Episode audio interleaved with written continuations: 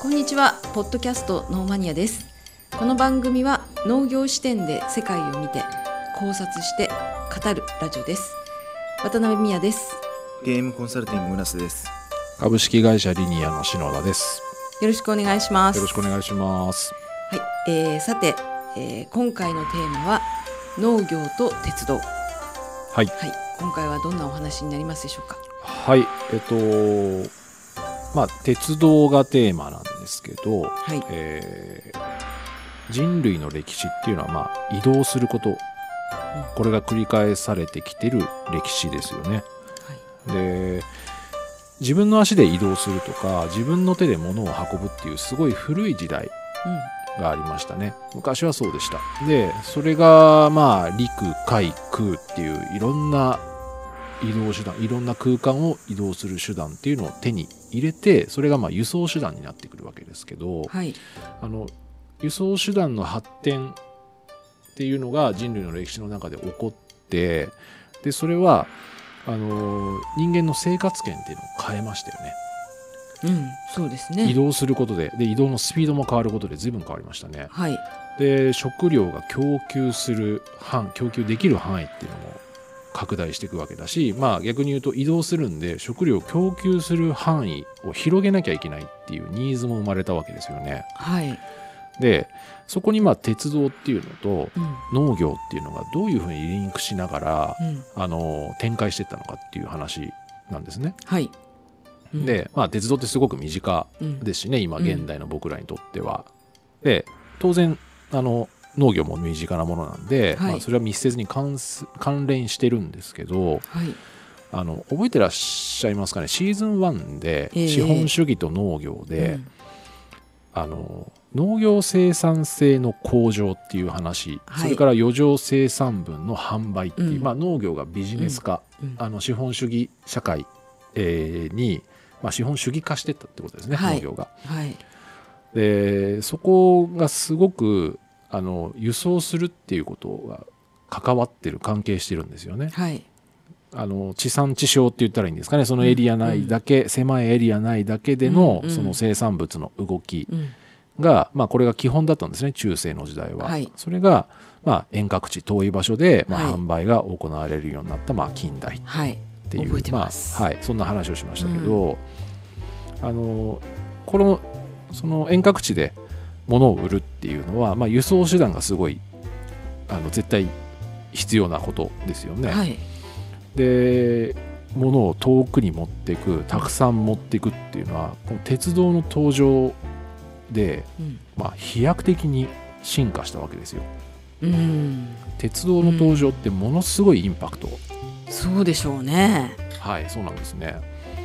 あのこれ農業にあ限定した話じゃないんですけど、ーはい。近代以降ではい。あの人類の歴史の中であの鉄道の登場ってもう最大の輸送革命なんですね。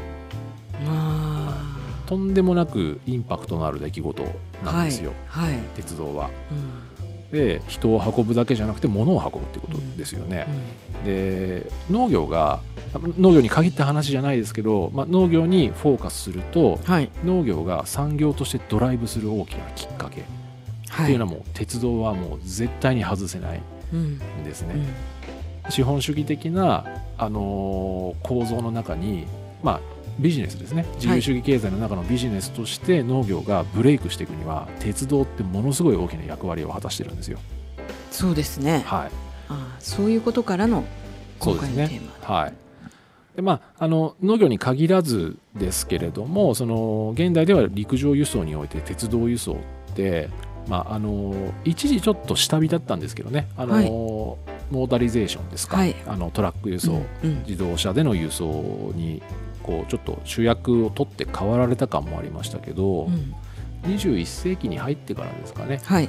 あの、まあ、モーダルシフトっていうあの言葉がありますけどあの要は CO2 削減環境配慮っていう観点からあのあ自動車でのトはい。ラックでの輸送っていうのを、ーうん。まあ、なくすんじゃなくて、うん。あのポイントポイントでちゃんと、あのー選んでいきましょうと。で、はい。鉄道とか、うん。モーダルシフトの中には鉄道以外には船とかも入ってるんですけどそうなんですか？そうなんです。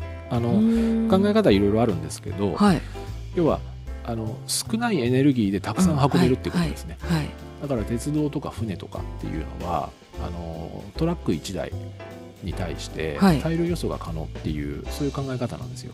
そうですね、だから長距離とか大規模な輸送は、えーうん鉄道船とか、うんうん。まあ陸上輸送はもう鉄道ですね。はい、で、えー、とピンポイント輸送って言ったらいいんですかね、うん。あのー細かい、えーミクロの視点の輸送っていうのはトラックに任せましょうみたいな、そのハイブリッドでやっていきましょうみたいな、はい、そういう考え方が、あのー今もう欧米では主流になってきてますし、はい、日本はまだまだトラック輸送がね、うん。あのー主流なんですけどそれでも一昔前のちょっと鉄道輸送がそはい。れこ、そ貨物列車がちょっと元気がなかったようなうん、時代に比べると、あのーだいぶ復活してきた感はあります。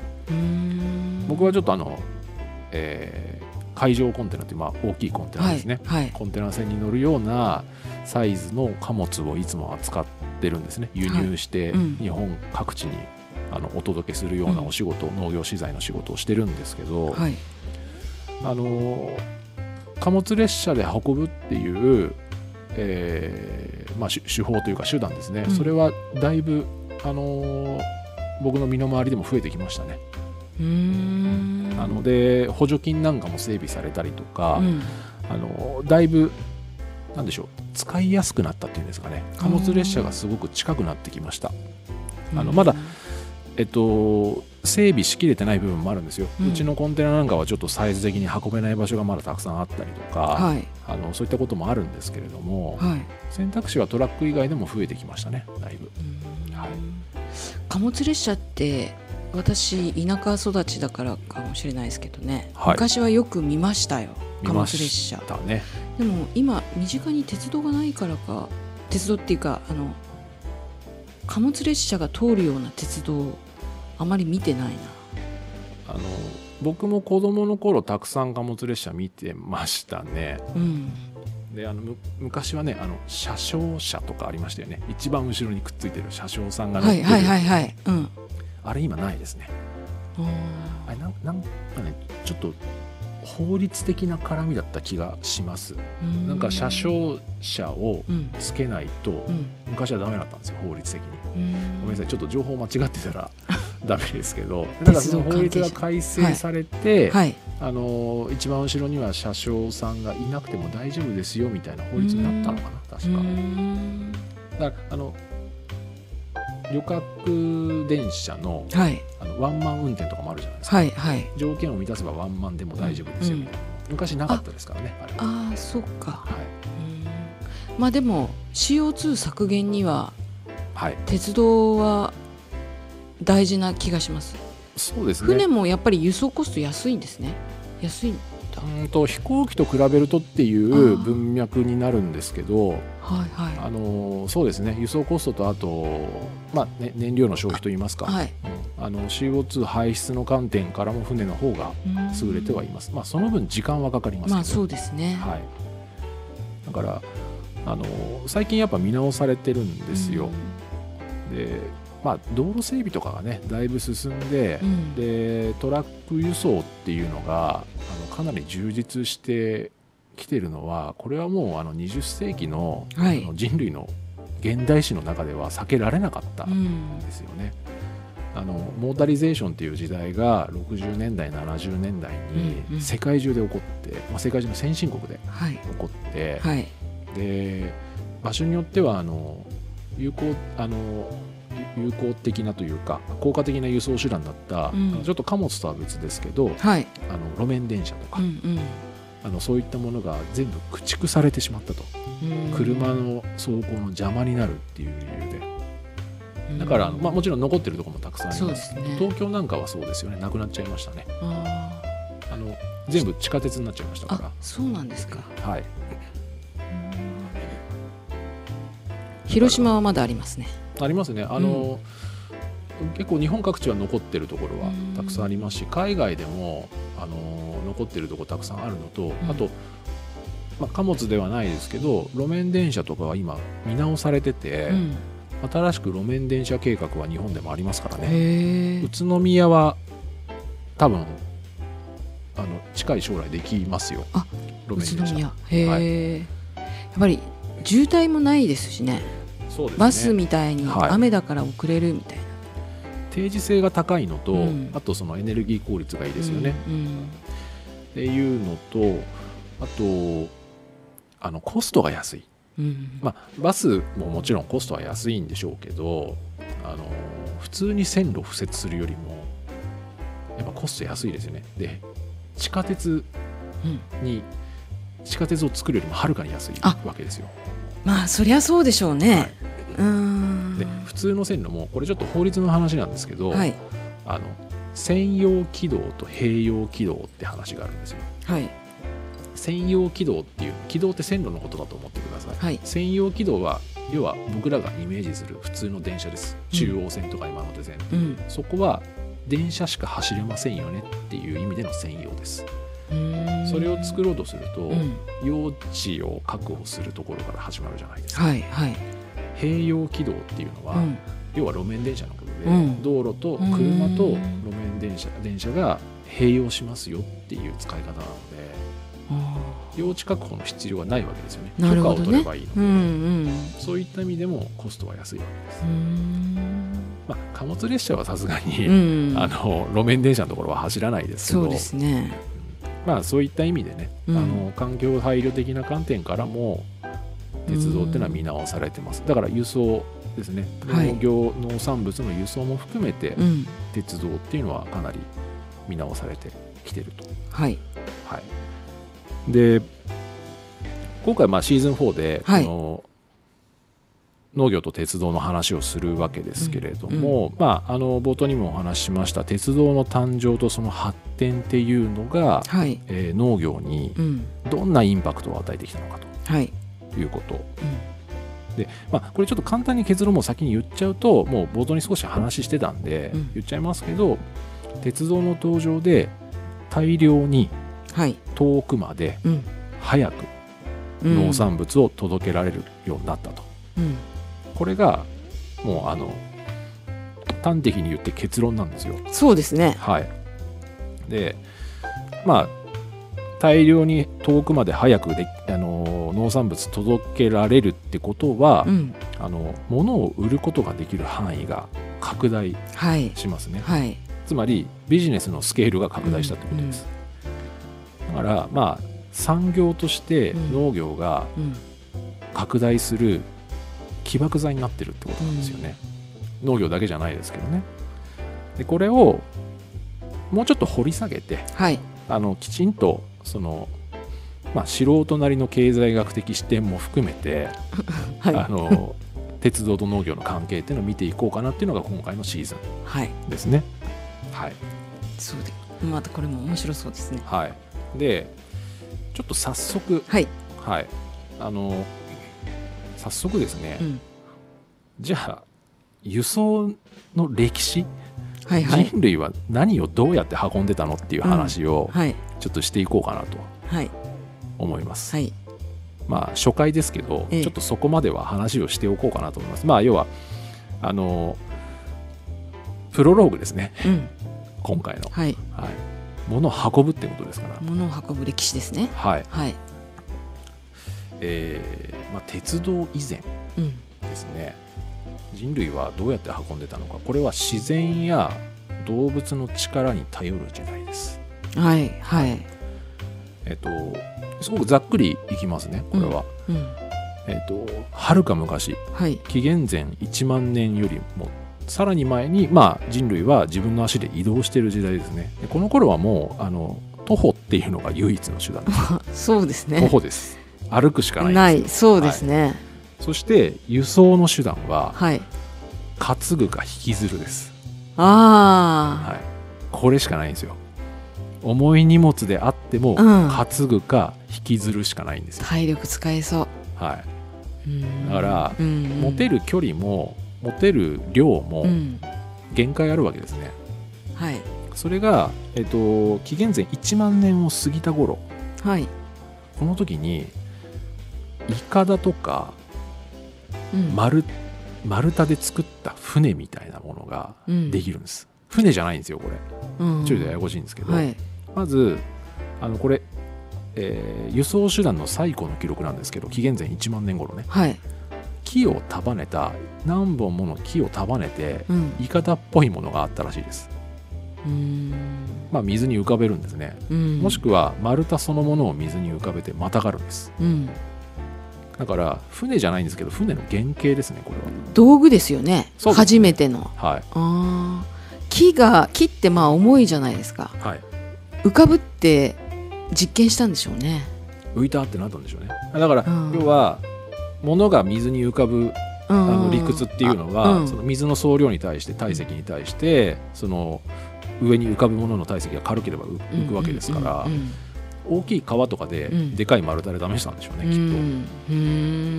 っと。で多分こっち側の川の、こっち側の岸から岸からあっち側の岸まで、うん。物を運ぶぐらいのそんな感じだとは思いますけど、うん。水に浮かべてうん。荷物を運ぶとか、うんうん。まあ、輸送する移動するっていう手段がここで生まれるわけです。なる紀元前ほどね1万年。はい。でこっからさらにうん。3000年ぐらい経つんですよ、はい。はい。紀元前7000年飛びますね。頃はいこの3000年ぐらい経つと、うん。この木にあ水に浮かべてた木をうん。くり抜くんですよ。なるほど。はい。くり抜きましたねこれは。半分に割った木の中をくり抜いて丸太船作るんです。そうすると物が乗せれる人も乗れる。安定しますね。そうですね。木が丸太がくるくるしうないんですよ。これはもうかね完全に船爆誕の瞬間です。はここで船らしきものがというよりも船ですねこれは、あうん。はい、くり抜きましたねまさかの。ねえ。工夫あまあ3000年だもんね。まあ、いやいやバカにしちゃいけませんよ、うんそう。あのいややっぱり何もない中ではい。こうやってもっとやっぱり人間は必要性をね感じると、まあやね。やりますねこれ半分に割るんだまず。半分に割るんですけど木の中をくり抜く。なんでくり抜いたんだ？これ多分その専門家の方がいらっしゃればもっと詳しい話にはなるんですけど、はい。多分この間には道具の進化もあるんですよね、うん木を半分に割るとか、中をくり抜くって素手じゃ無理ですからそうですね。おそらく何かしらの道具があったんだと、うん。この3000年の間で進化したと思いまうす、で、えっと、さらに2000年はい、時間が経つと、うん、紀元前5000年頃にはい。ソリ。ソリですよ。これは地上ですね、はい。あの水の上じゃなくて、うんうん。ソリで荷物を運ぶっていうことができるようになります。へえ動物の皮とか、うん。あの木木製ですね。木はい。のはい。ソリ、あの木でできたソリっていうのが登場するらしいんですね。動物の皮はおそらく何かに、まあ、木に巻いたんでしょうね。滑りやすく、うんうん。であの引っ張るのも人間じゃなくて動物まあなんかこれロバとからしいんですけどうん。馬系ですね。それにソリをひ引かせるっていう。あ人間じゃなくてね、はい。だから荷物を運ぶ手段手段ですね。うん。としてソリがあり動力としてロバを使うっていう。うん。人間以外の動力とそれから、えー荷物を運ぶ、うんうん。えー乗せるものが生まれたんですよここで。この動力が人間以外になったっていうのもでかいでしょうねそうですすねでもあのなんか最初にね担ぐとか引きずるっていうのしかなかった。はい。ソリっていうのはなんか引きずるに近い気がするんですけどそうですね。の間に丸太が来たんだ、うん、にそうなんですよね。水のまあ水水を超えるっていうことと地上を移動するっていうまあ何かあるのかな。うこれはただにただ単に、うん。あのー想像でしかないんですけど、はい。詳しい方もしかしたらいるかもしれませんが、はい。この頃っていうのはええ。あの古代文明の時代なんですよね。うん。あのーチグリスユーフラテス川とかその川の流域あ,、うん。と黄河とか中国の川の流域に人が住んでた、うん。でそこから離れた場所には人はいなかったんですよね。だから川の上流から下流に物をお届けするとか、うーん。そういうあの、うん。多分ねこう自分たちで持って、うん。えー、と担いでうん。引きずってうん。以外のうん距離感に荷物を運ぶニーズがなかったとうん、思うんですよ。なるほどね。で川の、うん。うん。えっと、上から下までっていうニーズは例えば、えっと、村 A があり、うんうん。村 B があってっていう、その距離感でのニーズに対して先に船がうん。生まれたんじゃないかなと、確かに遠くまで。そう遠くまで行けますね。はい、船のただ方その遠くっていうのも多分そんな遠くじゃないです、まあまあね、はい。あのやっぱりこう輸送手段が進化してない頃っていうのは、その人のうん。うん人生が、うん。えー測る距離感は明らかに狭いんですよ、うん。うん。だからあのそんなに遠くに物を運ぶニーズはなかったはずですね、うん。この頃は。ただ陸上交通で、えーこのソリとロバっうん。ていう、うん。うん。この2つがくっつ紀元前いて。5000年頃に生まれます。うん。でさらにそこからもう少し時間が経ち、えー紀元前3500年頃。はい。これは非常にあのやばい出来事がうん。あります。これが車輪ですね。ああこれはねすごいですよこれは、はい、これはすごいですこれはもうあの車輪の発明っていうのは、うん。あの古代の最大のイノベーションですね。これは、うん。だって車輪ですよ、うん。てか車輪がなかったことのうん。時のことを考えてみてくださいって話ですよね、うん。うん。確かに、うん。車輪すごいですね。一気に距離進みますもんね。そのソリとまあソリとかその引きずるっていう動作とうん。比較してもらうと、うん。摩擦抵抗が違うわけですよね、だからあの長距離を少ないエネルギーうんで運べるわけですね、うん。車輪があると。うん。でね、な何か大きいものを想像してもらってそれを引っ張るのと、うん。車輪がついているものに乗っけてうん。動かすっていうのも全然、うん。あの必要なエネルギーが違うわけですから、うん。やっぱこの車輪っていうのはでかいですね。でかい。うあのうんやっぱりなんか最初にソリができる。ん、はい。もっと効率でロバに引かせるにしてもはい。もっと効率よく運べないかななんか最初に物ができるとはい。そこからの改良って早いですよね多分。使ってみての。そうですね、まあ、7000年ぐらいかかってますけどねまあまあ。は。い。まあ、でも間違いなく車輪ができたっていうことは、うんその道具の進化もあったわけですね、うんこれは。うん。車輪1本じゃダメですから、そうですね、はい、車輪1個じゃダメで車輪が2つなり4つなりがないうんとうん。ダメで、その車輪と車輪をくっつけるシャフト的なものもそのうち発明されてきますから。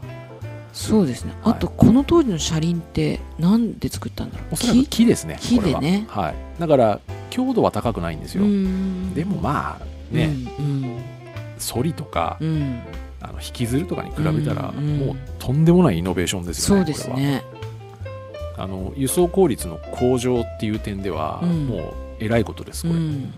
本あ当のなんかねウル遺跡っていう、えっとチグリス・ユーフラテス川の流域にある遺跡があるんですけど、はい。ここで発掘されたらしいですね。あの古代シュメール人の皆さんが使ってたらしいです、っていうことがあの歴史学で確認されてるそうですねこれは。なんか出たんでしょうね。だから遺跡というか、うん。化石というか。紀元前3500年。そうですね、うん。車輪のついただから車両ですねもうこれは。うん。荷車的なもの、でしかもこれをロバに引かせると、なるほど。はい、動力も人間じゃないわけです。いやロバも楽だよね。はい、ロバ楽ですよ。楽になった。ずーっと引っ張ってたわけですよそれは。うん重い荷物、うん。だロバの疲労度も改善されるわけで、そうするとより遠くまでいけますね。動けますね。はい、うん。引っ張ってたらね無理ですよ、うんだからこれでちょっとずつ、ん。その移動できる距離っていうのがうん。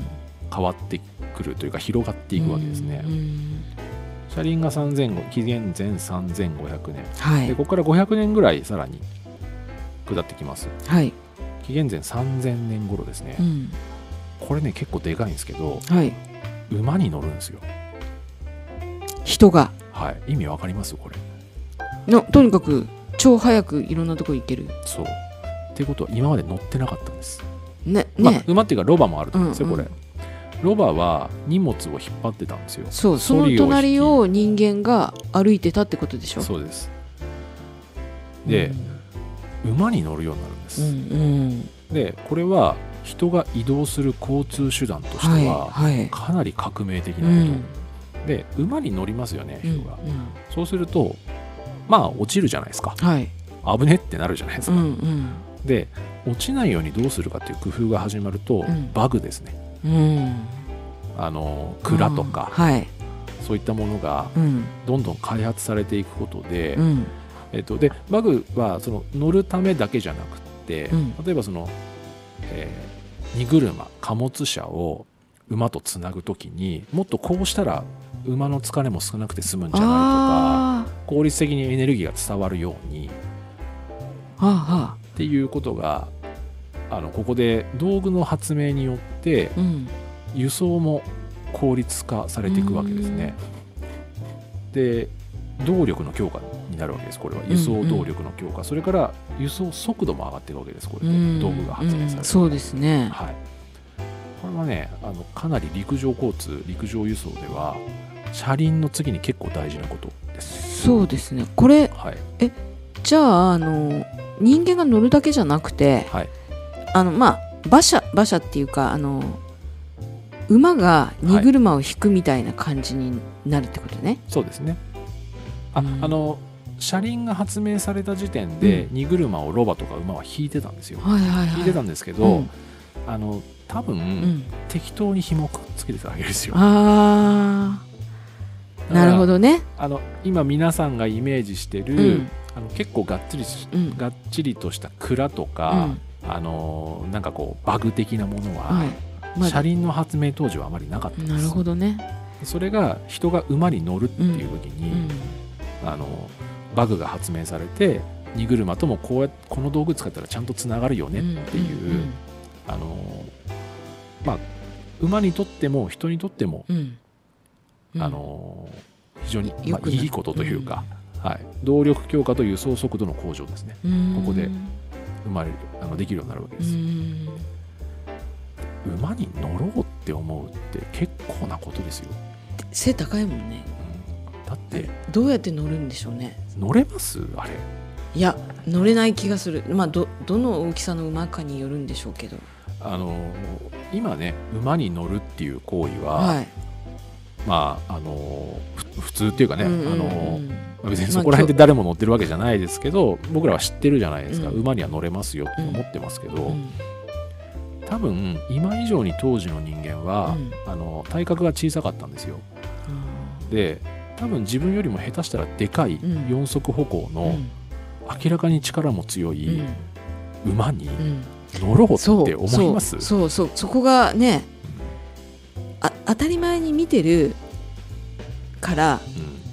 当然だと思いがちだけれどもそうですね。初めてそういうことにチャレンジしようって思う時は怖いですよねま怖いずですね、うん。だって怒らしたら勝てないですよ馬なんて、うん。もうしかも乗れたとしても振り落とされないかとか、そうそうそう。そこでバグですよね、うん。その発明につながるわけですけど、うんまあ、そんなことが紀元前3000年頃に起こります、ほんとすごい昔からはい。考えられてたんだって感じですね。でちょっとこれあの陸上交通とは違いますけど、はい。余談ですが同じ紀元前3000年頃っていうのは、ええ。あのさっき船の話しましたね、はいはい。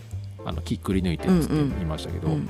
船に帆がつきます、おっとすごい進化じゃないですか。はい、搬送船っていうまあ帆がついてる船のことですね。丸太船から。はい。で風の力を利用するわけですよこれで。帆がついて。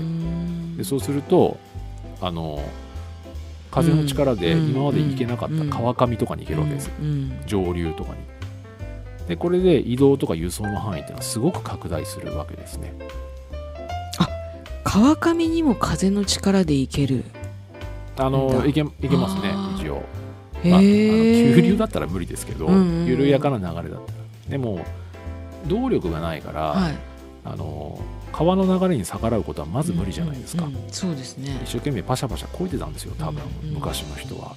でも風を受けられるようになると、まあ、まずその布とかをどうやって作るかって問題があるじゃないですか、はいで布をどう貼ったらいいかっていう問題もあるし、うん。でもそれをクリアした瞬間に、川の流れ以外の方向にうん。船が向かうんですよ。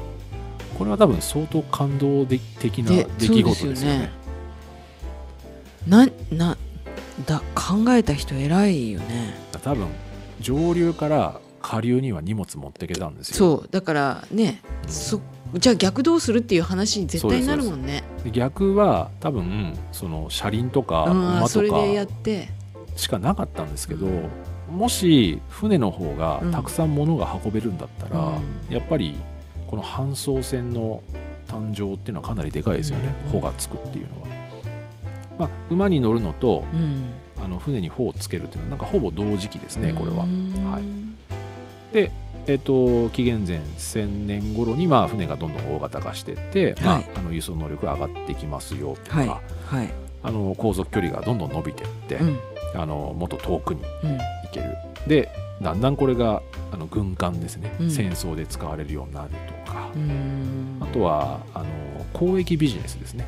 うん。あの貿易ですね要は。うん。国と国とはい。の貿易がこの船を使って地中海とかではもうできるようになりますね。古代ギリシャとか。なるほどね。はい。だからこの船の誕生っていうのもあの輸送においてはまあ非常に重要でしたね。船船の誕生とかあの搬送船の誕生ですね。はいはい。